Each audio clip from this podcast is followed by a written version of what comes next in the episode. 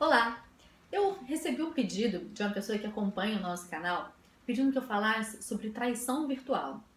Então, atendendo a esse pedido, hoje o vídeo vai ser exatamente sobre esse assunto. Muita gente acredita que apenas é traição quando existe o contato físico. Já outras pessoas já acham que traição vai muito além disso e consideram traição outras questões, como por exemplo, uma paquera virtual. A questão é que não existe uma definição de traição. Não existe uma definição única. A ah, traição é isso e todo mundo vai levar em consideração, vai seguir essa definição. Isso não existe. Eu tenho a minha definição, você tem a sua definição, seu marido, sua esposa tem a definição, outras pessoas têm.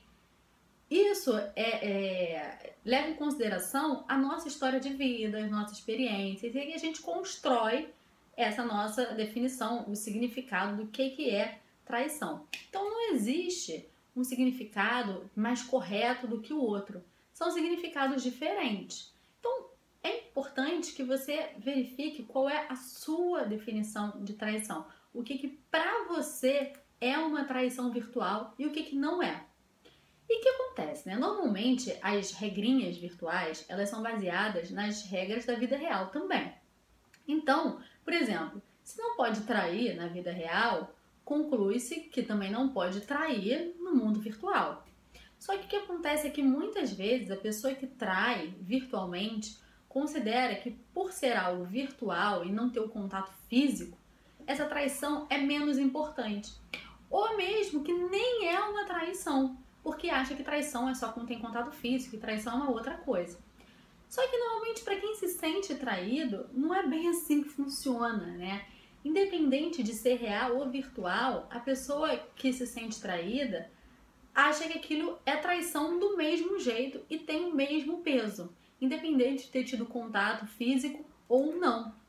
Porque a confiança e o respeito, eles foram quebrados da mesma forma.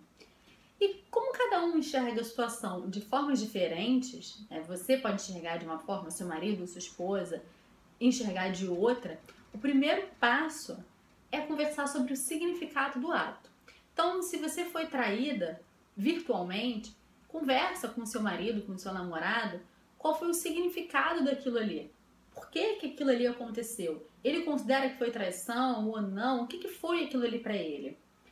Então, se você tá, se seu marido, né, tava flertando com alguém virtualmente, conversa com ele para entender o porquê, para entender o que, que aquilo ali significou para ele. Depois dessa conversa, você verifica os seus limites. Você está disposta a passar por cima disso e continuar o relacionamento?